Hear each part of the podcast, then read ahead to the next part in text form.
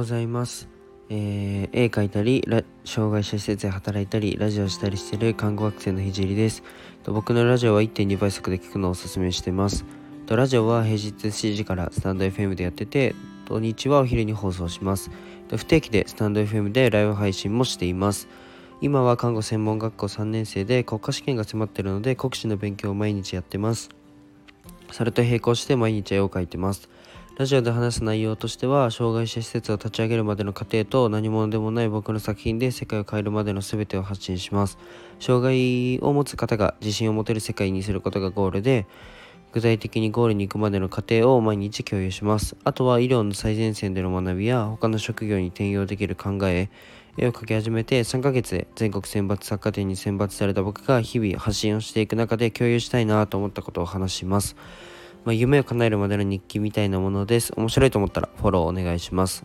じゃあ、えっと、テーマに入りたいと思います。今日のテーマは、えっ、と、今日のテーマは、勝てるところを探すというテーマで話していきたいと思います。今日はちょっと、まあ、クリエイティブな話を少ししたいと思います。うんと、まあ、僕は毎日絵を描いてるんですけど、うん絵を描き出す時にもう本当にまだ描いたことがなくて絵を描き出すそのスタートの段階で、まあ、どうせ勝つんだったら勝ちたいなと思ってあ描くんだったらまあうんとなんか結果を残したいなと思って、まあ、自分が勝てない部分で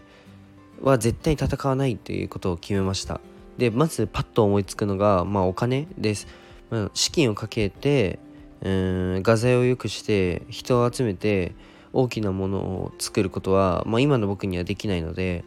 なので、まあ、分業制のものお金がかけられるお金をかけられるものではまず戦わないっていうふうに決めました。あとは、うん、と影響力。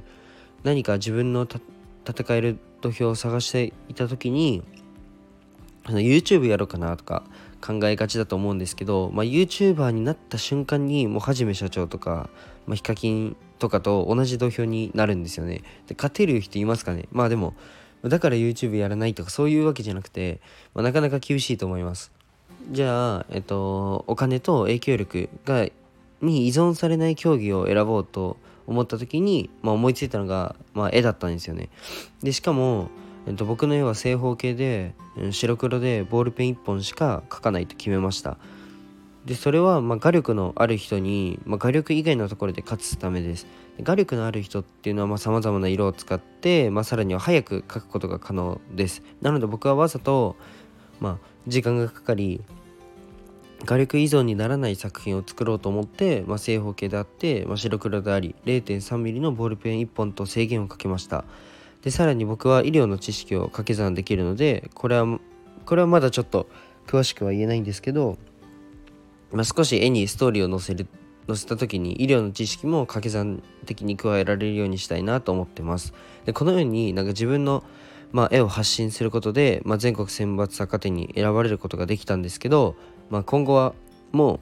えっと、絵はもちろん、まあ、絵本そして障害者施設を立ち上げる具体的な、えっと、戦略の部分を発信するので、まあ、ぜひ楽しみにしててください、まあ、こんな感じでなんか自分の勝てる土俵を探したり、うん、強豪に負けないって負けないところで戦うっていうのは大切だと思うので、えっと、ぜひ皆さんもちょっとその部分考えてみてはえー考えた方がいいかなというふうに思いました。じゃあ今日はここまでにしたいと思います。最後まで聞いてくれてありがとうございました。じゃあバイバーイ。Thank you